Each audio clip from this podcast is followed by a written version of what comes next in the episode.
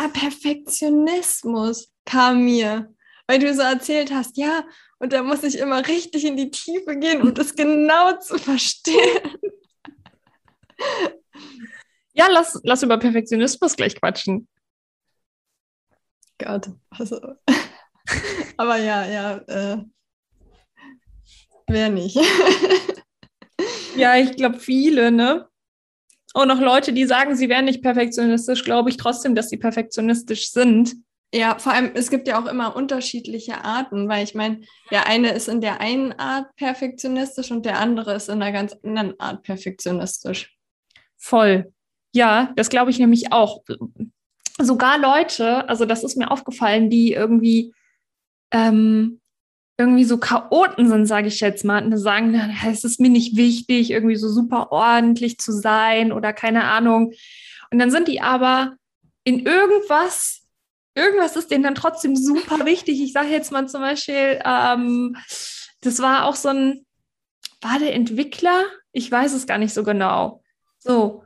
Und mir kann keiner erzählen, niemand erzählen, ich, dass ein Entwickler nicht perfektionistisch ist. Ich muss ganz kurz, es hat geklingelt.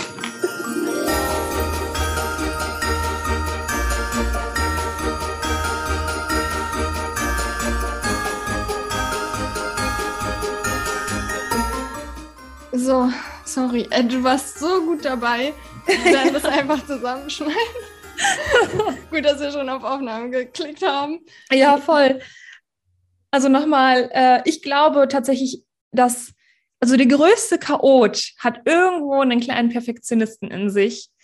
Ähm, was ich zum Beispiel mal erlebt habe, also einmal war es, ich meine, es war ein Entwickler und einmal ein Musiker.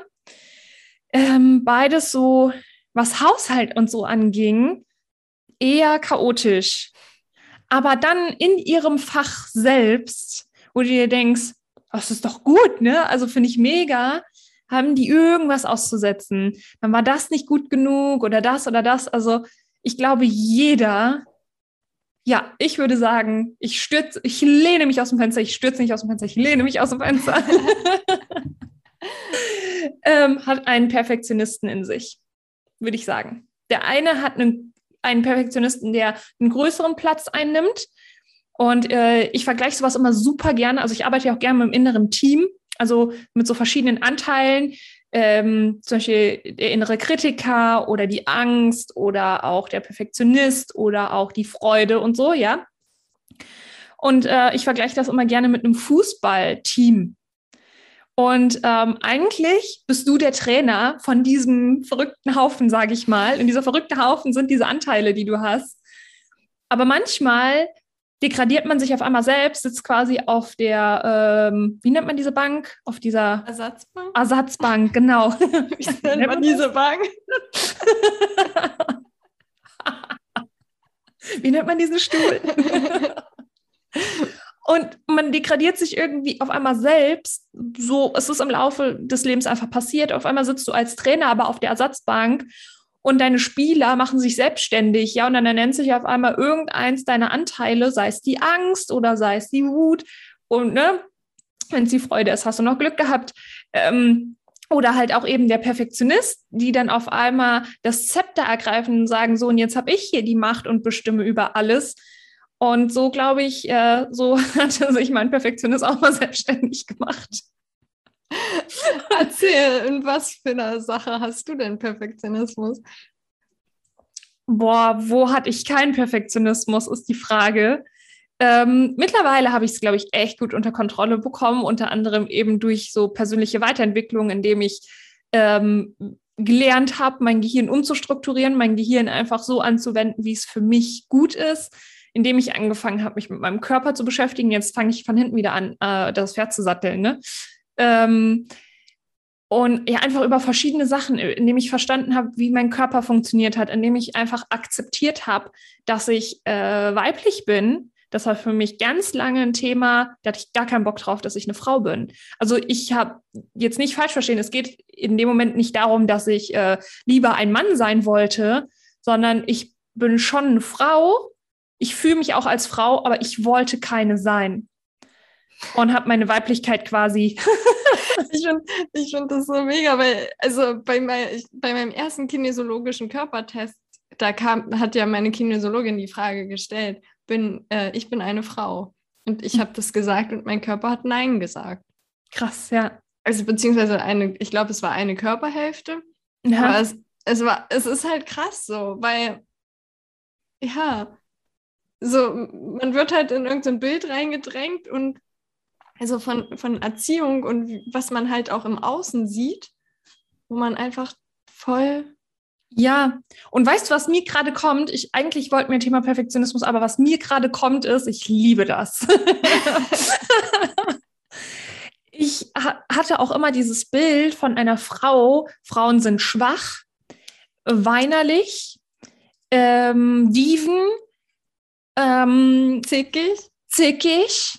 Man kann Frauen nicht vertrauen. Ja, und ich wollte das alles nicht sein. Ich wollte das nicht sein. Ich, ich und wie irre, muss man ja auch gar nicht sein. Ne? Aber irgendwie hatte ich das Gefühl, wenn ich, wenn ich Ja zu mir sage, das kommt mir gerade erst so, Psycho, äh, Psychologie in, mitten im, in Weihnachten. und hätte ich Ja dazu gesagt, dass ich eine Frau bin, hätte, habe ich geglaubt, dass ich diesen Werten zugestimmt hätte, die ja gar nicht der Realität entsprechen. Weil A hat jeder eine eigene Realität und B sind das einfach stereotypische Schubladendenken-Zeug. Wo, wo, kommt dieses Denken her? Kommt das aus der Werbung? Kommt das, ist das alte Schule? Was ist das? Ne? Und je mehr ich einfach auch akzeptiert habe, ähm, dass ich eine Frau bin und dass ich aber entscheiden kann, wie ich als Frau sein will. Ich kann ja empathisch und trotzdem stark sein. Nur weil ich empathisch bin, heißt das ja nicht, dass ich weinerlich bin. Ähm, und als Frau muss ich auch nicht immer gleichzeitig Mutter sein. Ich kann ja entscheiden. Und auch diese Sprüche so nach Motto, ja, innere Uhr, wenn die anfängt zu ticken, und das wirst du schon merken, weiß ich nicht, ob wir uns das nicht vielleicht einfach einreden, weil wir andere Frauen dann zum Beispiel sehen und dann einfach auch auf einmal den Wunsch verspüren von, äh, ich will auch ein Baby haben. Bei mir ist es so, wenn ich andere Frauen mit Babys sehe, ich finde das schön, aber ich bin froh, dass ich keins habe. Und, und das ist gar nicht böse gemeint, aber ähm, und wenn ich eins, wenn ich schwanger werden würde, dann wäre es so und ich würde mich in dieser Rolle auch einfinden. Aber ich bin niemand, der sagt, ich brauche eine zehnköpfige Familie, bitte. Und du definierst dich auch nicht darüber, dass du die Familie haben willst oder nicht haben willst. So. Ja. Und du kannst als Frau beides. Und du kannst auch als Frau deine Meinung ändern und genauso auch als Mann oder genauso auch alles dazwischen, was es gibt. Ja, also als Mensch, du kannst ja einfach als Mensch kannst du selber gucken, wie kann, wie möchte ich mich definieren? Und ich habe jederzeit einfach auch dieses Zepter in der Hand, wenn du es dann in die Hand nimmst, dich umentscheiden zu können. Es ist überhaupt nichts in Stein gemeißelt, sondern guck, dass du deinen Weg gehst, schau, was hast du für ein Ergebnis, hast du Bock drauf? Ja, nein. Und wenn nicht, dann änder irgendwelche Sachen, damit du ein anderes Ergebnis kriegst. Ja, und ähm, um, um nicht noch weiter auszuufern. nee, ich finde ich es total, also es ist mega, mega spannend auch, weil ich meine, natürlich bekommen ja viele Frauen irgendwann den Druck und gerade so, auch so Ende 20, 20, Anfang 30, wo man das dann so denkt, so ja, okay, wenn es jetzt nicht passiert, so wer weiß, ob es dann später nochmal geht und sich dann auch diesen Druck zu machen, dass es, dass ich, dass man es jetzt ausprobieren muss oder auch den Druck zu haben, dass wenn es jetzt aktuell nicht klappt, weil Hormonprobleme, also wie viele stellen dann, dann fest, dass man Hormonprobleme hat oder irgendwelche anderen körperlichen mhm. Beschwerden, die es in dem Moment vielleicht auch gerade noch verhindern. Ja. Wo halt auch das natürlich auch ein Zeichen vom Körper ist, dass er halt in dem Moment ja gerade noch nicht bereit dazu ist, weil das Leben vielleicht noch ganz anders ausgerichtet ist und vielleicht sich das auch wieder äh, zurückentwickeln kann dahin, dass es möglich ist. Und ich meine, es gibt ja auch Frauen, die sind 40 und Mitte 40 und kriegen Kinder. Ja, ja, und vor allen Dingen auch das mit den Hormonproblemen oder man wird irgendwie nicht schwanger, weil ähm, man darf ja auch einfach mal nicht vergessen, was haben wir für einen Lebensstil. Es ist extrem stressig. Ähm, unsere Ernährung ist oftmals nicht besonders geil. Ja, da kann der Körper nur aus dem Ruder geraten. Also nicht bei allen, um Gottes Willen. Und aber trotzdem, ähm, einfach, einfach für die Frauen, die irgendwie schwanger werden wollen, sucht euch einen guten Heilpraktiker, sucht euch einen guten Arzt, macht eine vernünftige Entgiftung, Leber, Nieren, Lymphen, alles. Entgiftet euch mal. Und dann werden die Hormone sich auch langsam wieder neu einpendeln und vielleicht auch mal die Nebennieren gucken. Haben die vielleicht irgendwie mittlerweile eine Schwäche, weil wenn wir super viel Stress haben, was, was stoßen wir aus? Wir stoßen Cortisol aus und eine hohe Cortisoldosis auf Dauer schwächt deine Nebennieren. Und Nebennieren und ähm, Burnout stehen in Verdacht, dass das eine das andere halt bedingt, dass du in einen Burnout gerätst körperlich, wenn du deine Nebennieren durch eben dieses Stresshormon Cortisol so geschwächt hast, dass es nicht mehr richtig arbeiten kann. Dann geht es weiter an die Schilddrüse. Also der Körper hängt ja alles mit allem zusammen.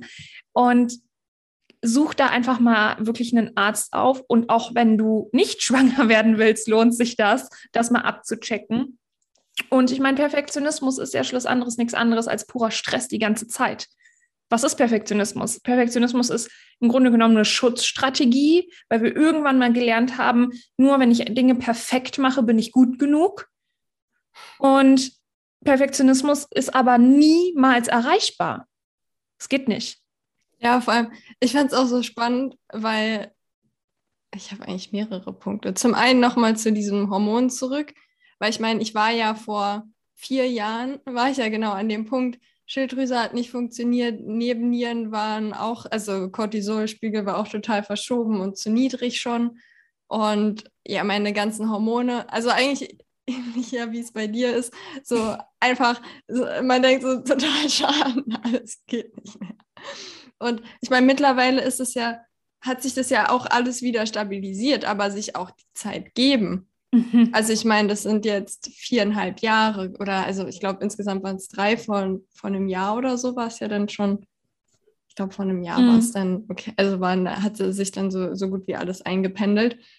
Um, ähm, aber auch in dem Moment, so weil Anfang, ja, oder was war das? 27, 28 quasi war ein akuter Kinderwunsch da dann dieses äh, ja, Hormonbild, wo halt überhaupt nichts mehr gepasst hat, so, wo dann auch häufig vom Arzt dann quasi Statement kommt, der sieht aus wie in den Wechseljahren. Und man dann quasi erstmal so in dieses Loch fällt, aber dann auch so daran zu glauben, dass der Körper das schon auch alleine wieder regeln, also was heißt alleine, so wie du gesagt hast, mhm. kümmere dich, entgifte, wichtig, kümmere dich um deinen Körper, um deinen Darm, um Nieren, Lymphen, um einfach alles mhm. am Ende. Und dann reguliert sich das auch wieder. Und ich meine, ich habe auch mal stabilisierende Schilddrüsentabletten genommen, habe die dann aber auch wieder abgesetzt. So, es, man kann das unterstützend nehmen und der Körper kann aber dann am Ende da sich auch wieder selber heilen, um weiterzukommen. Ja, ja, ich denke, der Fokus sollte auch darin liegen, weil der Körper hat ja einfach über diese Erschöpfung, sage ich mal, aufgehört zu arbeiten richtig, weil zu viel ist zu viel. Und es geht ja dann gar nicht darum, dem Körper die Arbeit abzunehmen, indem man permanent die Medikamente nimmt, wobei ich glaube, es gibt ganz bestimmt Fälle, da ist das die einzige Möglichkeit. Ne?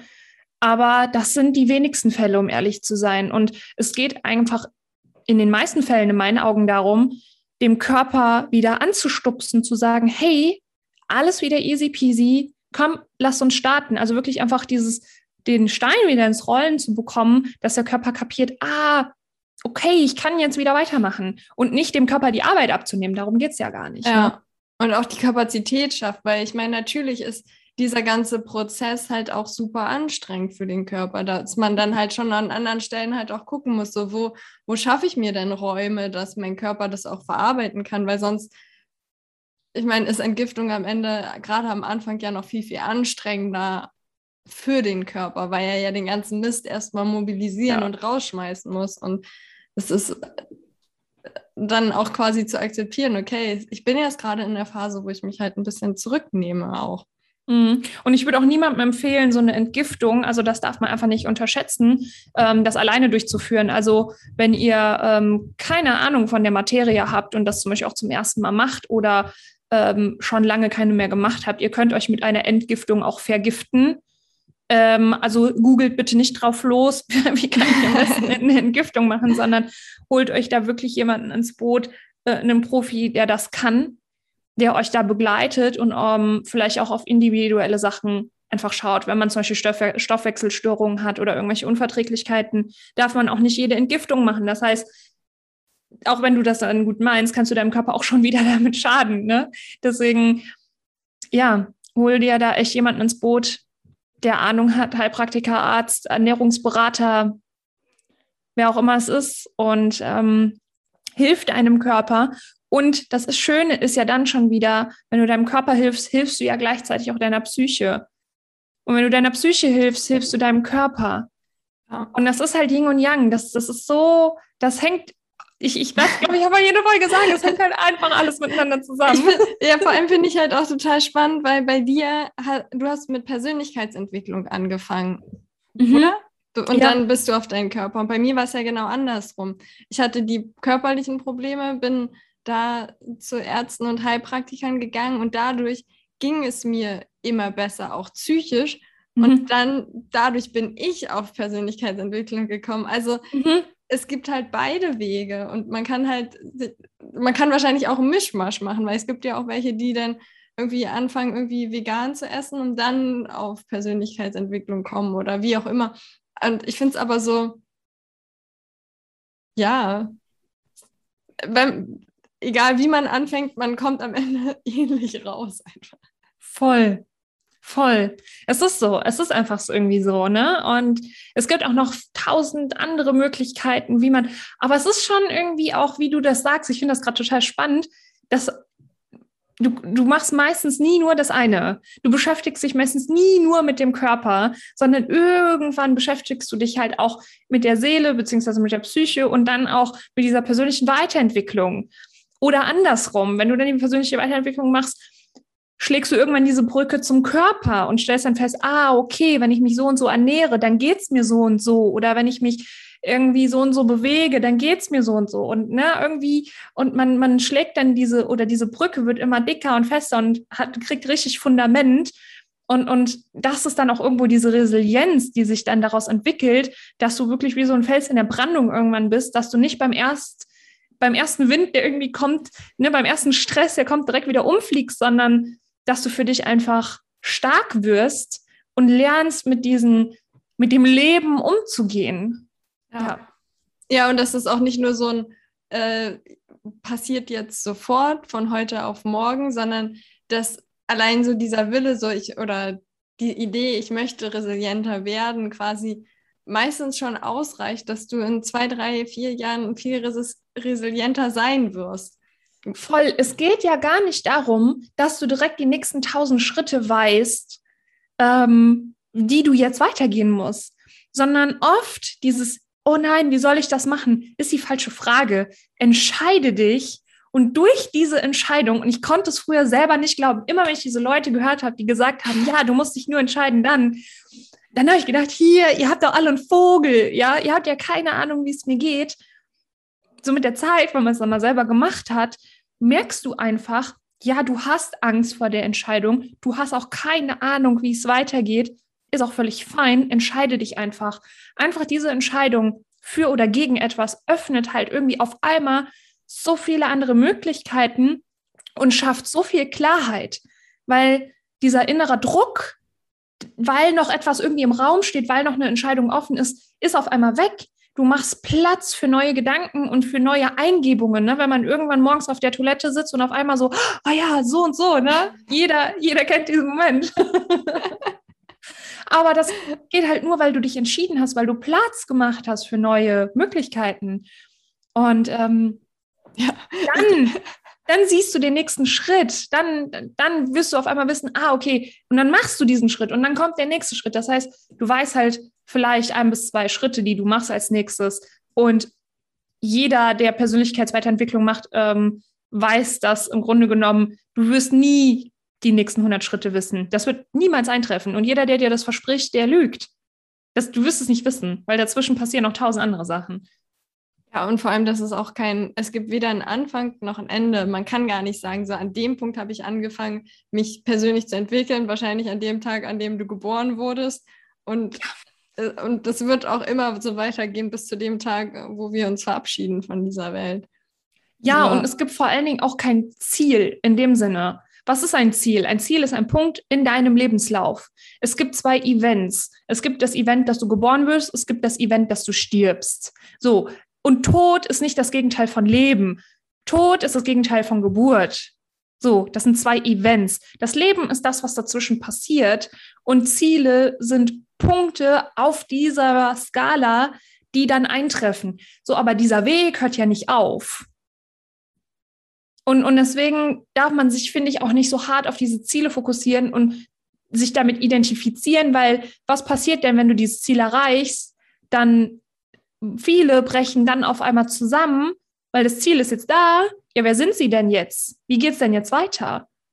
Weil sie nicht den Weg genießen des Seins, sondern nur auf dieses Ziel hingestrebt haben, dann haben sie es erreicht, ja und dann Toll. Und dann kommt eine große, große Lehre.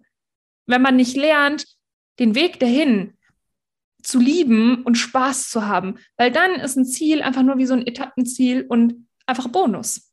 Ja. Ja, und auch dieses, die, was du auch sagst, so dieses Ziel halt zu halten und quasi manchmal ist es ja so, zum Beispiel man sagt so, ja, okay, ich möchte, dass mein Hormonsystem wieder stabil ist und dann habe ich meditiert, habe Yoga gemacht, habe hab Ernährung umgestellt und was nicht alles. Und dann macht man das alles, man gibt seinem Körper Zeit, man fokussiert sich auf sich und dann ist dieser Punkt erreicht, dass alles wieder okay ist und dann quasi trotzdem dabei zu bleiben, die sich Zeit für sich zu nehmen, auf die mhm. Ernährung zu achten und sich zu priori immer noch sich zu priorisieren. Und mhm. nicht dann wieder zu sagen, so ja, klar, ich helfe dir und ich unterstütze dich und mache dieses und hier, klar, alles für alle, aber nicht für sich selber. Mhm. Dann halt auch quasi dabei zu bleiben und sich trotzdem weiter zu priorisieren, auch obwohl es einem jetzt ja schon wieder gut, gut geht, in Anführungszeichen. Und, und dann in der Gesellschaft oder auch bei Freunden, Familien dann ja dieser Punkt ist, ja, ist doch wieder alles gut. Warum ist dann jetzt nicht XYZ und dann wirklich auch dabei zu bleiben? das alles, was man sich angewöhnt hat, für sein Ziel weiter zu fokussieren, damit man von da an auch weiter wachsen kann wieder. Und nicht wieder zurück in alte Muster fällt, um dann wieder den von neuem den Weg zu gehen, um wieder dahin zu kommen. Und ja, also das sind auch so Sachen, die bei mir auch sehr, sehr präsent sind. Aber ich, irgendwie habe ich das Gefühl, wir müssen irgendwo mal äh, einen Garten machen. Ich wollte auch sagen, das war jetzt ein schönes Schlussstatement für heute. Und wie du deinen Perfektionisten unter Kontrolle bekommst, wirst du einfach niemals erfahren. Tschüss. Bis morgen.